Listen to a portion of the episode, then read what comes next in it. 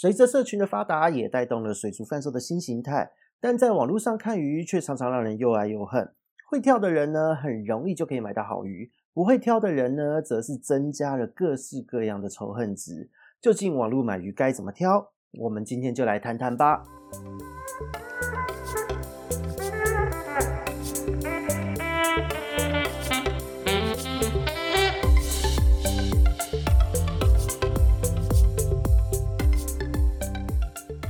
Hello，各位听众，大家好，我是鱼活通乱乱说的梧桐，我们又见面了。今天呢，其实是受到了我们身边鱼友的怂恿哦，因为他说他常常上网买鱼，可是有时候买回来的鱼呢，才放没两天就出了一些问题，或是说常常买到就是照片、影片跟实体的鱼只是不同只的这个状况。那我们听的其实觉得蛮趣味的，所以想一想呢，就是也来说跟大家说一说，到底该怎么样在网络上面挑鱼的这个话题。那这个话题呢，其实也相信是很多的鱼友们会遇到的一个问题，因为现在网络买鱼实在是太方便了哦。有的时候呢，就是在网络上购物，我们光是划个什么虾皮拍卖啊、PC Home 啊、Momo，一划就要划好久。何况是说，当我们在看一些社群、一些直播等等的，那个有的时候哦，那个老板都好会讲，好有煽动力。再看看那个鱼只，诶，这个平常看到一只很贵的鱼，怎么今天直播这么便宜？有的时候真的会让人心动。那到底该怎么样挑？因为说真的，在看直播都还算好的，可是呢，有的时候你看到是直接看到照片，直接看到文字的描述，只有看到影片这样的状态之下，如果说今天你是一个一般的饲主，你没有相关的经验，你真的会不知道该怎么样挑这条鱼。也许照片看起来很漂亮，你买回家奇怪，这是谁啊？怎么那么丑？也许今天影片看起来都很活泼，回到家以后发现，嗯，它怎么这么没有活力？或是今天你看直播的时候，诶，反应都不错，可是拿到你家，拿到手上还在检疫，它就翻肚或是摇头晃脑的，完全不知道这个鱼发生了什么事。这些都是在网络购物的时候常常会碰到的问题。这就好像说，你今天好比你今天买了一个商品，哦，在一般的购物平台上买了一个商品，结果它出货出错货物，这个都是很常见的一个状态。所以呢，在这样的状况之下，今天我们来聊聊这一个话题，我们要怎么样去跟大家说明呢？我们就要分两个层面了。第一个，我们先从比较基本的开始。所谓的基本是什么呢？就是从挑选卖家这一块开始讲。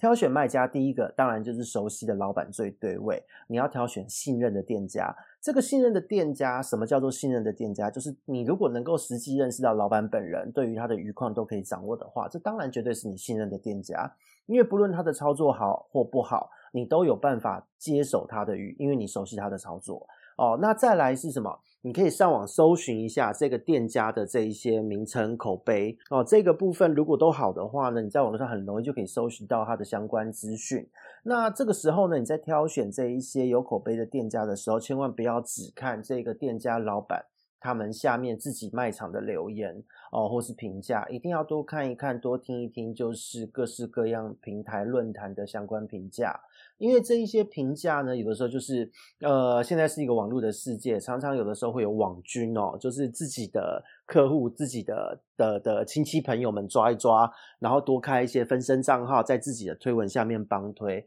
所以实际上，单开一家店的口碑，在现在这个时代，已经不是一个百分之百可信的一个所谓的口碑行销的一个做法了。那反而你透过第三方，或是在别的养鱼的社群小圈子。大家会共同的谈论，这个时候在这一些对话之中都可以嗅出一些端倪，这才是比较真实的一个评价。那再来第二个阶段是什么？就是比较进阶的阶段。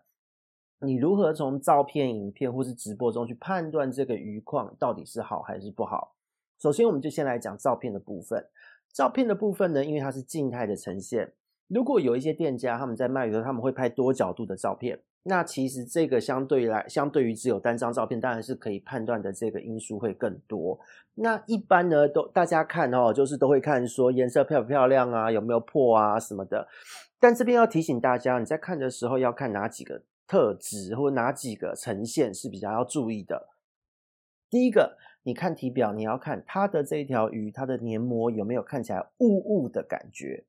什么叫雾雾的感觉哦？这个我形容一下。如果今天呢，除了一些特殊的鱼种，就是黏膜黏膜层可能比较发达，比方说像七彩神仙这样的鱼种，它们的那个黏膜呢，你会发现光照下来的时候，它的体表的那一层膜，它的反光会好像上了一层雾膜一样，哦，会有一层雾雾的感觉。以七彩来说，这个算是正常的状况。可是如果你今天挑的是一条鼠鱼，挑的是一条金鱼，挑的是一条，比方说鲶鱼好了。这样子的状况就不见得是正常的，特别是在金鱼的部分，还有异形的部分，因为金鱼和异形理论上它们都不应该有这么多的黏膜哦。如果是部分的鲶鱼或是部分的属鱼种类，它们可能会有比较多的黏膜，这个是天生的，没有办法。那在七彩呢，或是这些刚刚讲的比较多的黏膜比较多的这一些属于属于和鲶鱼的身上，如果你发现它的黏膜是有点斑驳。就是，诶，黏膜应该是整片，就像一层贴的很漂亮的手机雾膜一样哦，很漂亮、很均匀的这一层膜。那这样的状态你不用担心。可是，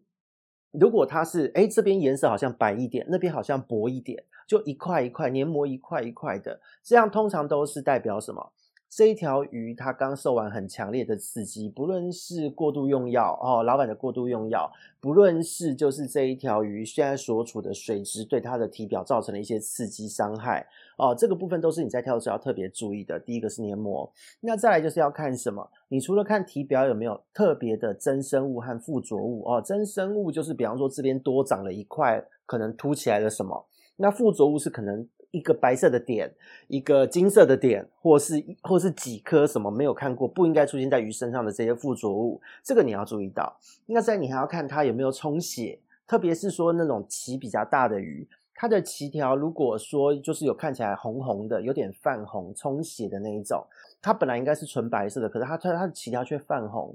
这种状况就代表它现在也在一个紧迫的状态之中。那造成紧迫的原因就有很多了，可能也是一样，药物，可能疾病的预兆，各式各样的可能性都有。那再来就是看有没有血丝哦，有一些血丝呢，它这种血丝要特别注意是在哪里呢？如果是异形属于你看一看它的腹部，还有各鳍的那个基部哦，就是那个地方它的这个鳞片呢，它的皮可能比较薄。所以这一个地方，如果真的鱼有什么问题，这一些地方它很容易就可以看到血丝或是泛红充血的状况。所以这个部分在看照片要特别注意到。那如果说今天呢，有一些店家他们这个概念非常的清楚，他除了给你看单张的照片，他有时候给你看各角度的照片哦。这个时候你要特别注意什么呢？就是你看它的各个角度，它的身体从上面看是不是左右对称？然后呢，它有没有脊椎侧弯？哦，体态是不是正常的？或是呢，尾柄哪里有没有凸一块？这个地方通常都是代表一些微量元素，或是有一些野外的寄生虫哦，都会有导致这样的状况发生。那如果哦，这个部分，我相信目前还没有。但是如果有在听我们这个 podcast 的听众的各位，或是老板们，未来有机会哦，可以试着往这个地方拍，就是看一下它的它的那个臀鳍哦，就是肛门泄殖孔的附近。因为呢，有一些细菌感染，它们可能会导致肛门的地方部分红肿。那这个部分也是鱼的健康与否的判断依据之一。所以这个部分呢，是小小的建议，因为有一些鱼种呢，在侧面看，其实你看不太出来哦，一定要特别看到这个角度才看得到哦。这个部分是照片，那再来就是影片的部分哦。影片的部分呢，当然会比照片有更多的一个判断的依据。那这个判断的依据呢，就是什么？它除了体表之外，我们可以看它的泳姿，看它的呼吸频率，看它的瞬间的体色变化，还有看它的反应等等的。所以呢，这个部分体表的判断依据跟上面一样哦。我们看它的黏膜，它在游的时候那个光照的反光有没有雾雾的，有没有斑驳的这个状况哦。本来不应该有黏膜的鱼，却开始变得很雾，这个就是有问题。本来有黏膜的鱼哦，黏膜比较厚的种类却变得很斑驳。这这也是有状况哦。那再来就是什么？我们要进入到看反应的部分。反应的部分，这个很难去做一个精准的一个说明。但是其实看鱼的反应，这个我相信哦，是一个蛮主观的事情。因为有一些鱼它，它一它在它在一个不紧迫或是在一个状态良好的时候，它对于外界其实会充满了好奇心。那有一些鱼则是紧迫有存在的这个前提之下。它的这个反应呢，就是它虽然会比较慢一点，但是你们可以看从他的这个行为中、呼吸频率中看得出他对于外界的警戒，这都是正常的。那要怎么做具体的判断？第一个，我们先看他的呼吸频率有没有异常的快或慢。那如果他是在主缸里面拍摄的话，有没有异常的快或慢的频率？这个部分就是第一个要判断的点，因为呼吸的频率可以反映出鱼的情绪，还有鱼的现在的健康状况，这个是一个很直观的表现哦，这是一个很奇怪的表现哦。再来是我们来看看它的眼神，如果这一条鱼它是经常性会一直游动的鱼，你会发现它在游泳的时候，它的眼睛会稍微偏向看向它的游泳的方位，它会往前方注视。哦，那除非是说今天有人从镜头旁边经过，或是在拍摄的时候，他有拿东西吸引鱼的注意力，那你会发现鱼的注意力会被这一个移动的人，或是这一个可能直播的老板从手上拿着去吸引他注意的东西给吸引走。那我们都会说，有的时候像斗鱼好了，斗鱼的卖家有的时候会在镜头前面呢，他会拿一个斗鱼棒，哦，一根的一个木头或是一支笔。来在鱼缸前面指着这一条鱼的方向，你会看到鱼对于这个东西是会有好奇心，它会注意它的。那有一些呢，就是可能像金鱼等等的哦，你会看到老板走过去呢，或是这个拿着镜头的人，或是或是小助手走过去，他会去跟着这个光影去走。那有一些店家会跟你说，他的鱼是养了很久养稳的鱼。那这一些养稳的鱼呢，其实他对于他都会知道说，这个老板什么时候要喂食它，或是他过来就代表了什么意思。所以当老板走过去的时候，鱼通常都会很好奇的凑过来。哈，如果稳定的话，哦，所以这个部分鱼它对于周遭环境有没有注意力，会是一个很大的健康判断依据。如果说今天这条鱼你发现，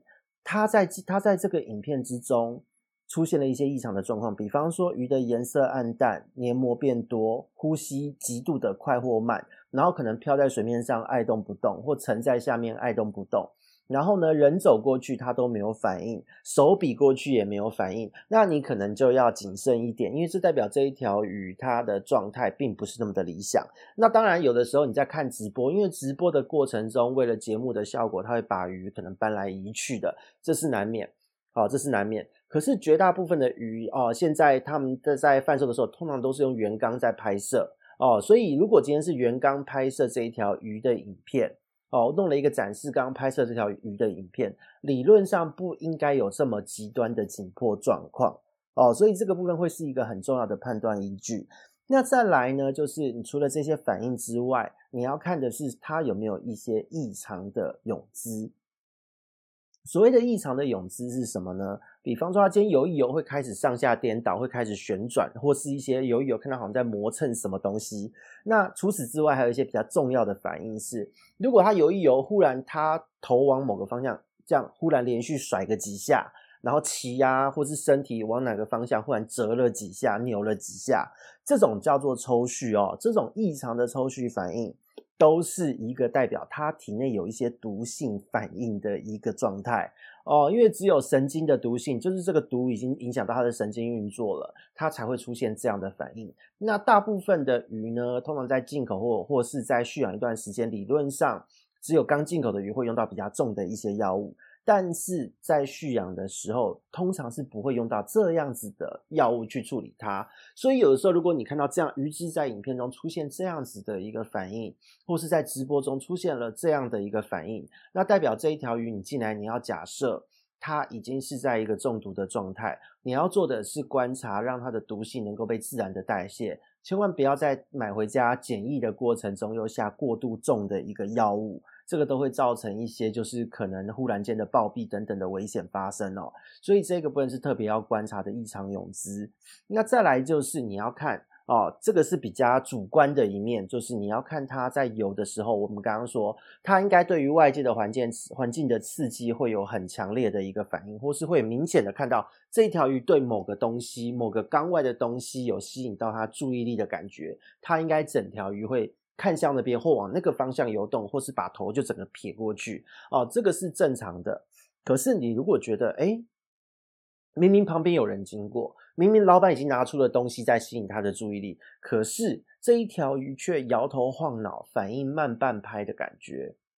这个也是神经方面。哦，出了一些问题，才会有这样的状态发生。那极度的紧迫，它对于外界的环的的这些环境变动的反应，当然会降低。可是，如果今天呢，它在这个自己的饲养缸里面，好，他拍摄出了这个影片，同时间他有用手或是用笔等等的东西去吸引他的注意，但这条鱼却哎，好像我放过去之后，两秒钟之后，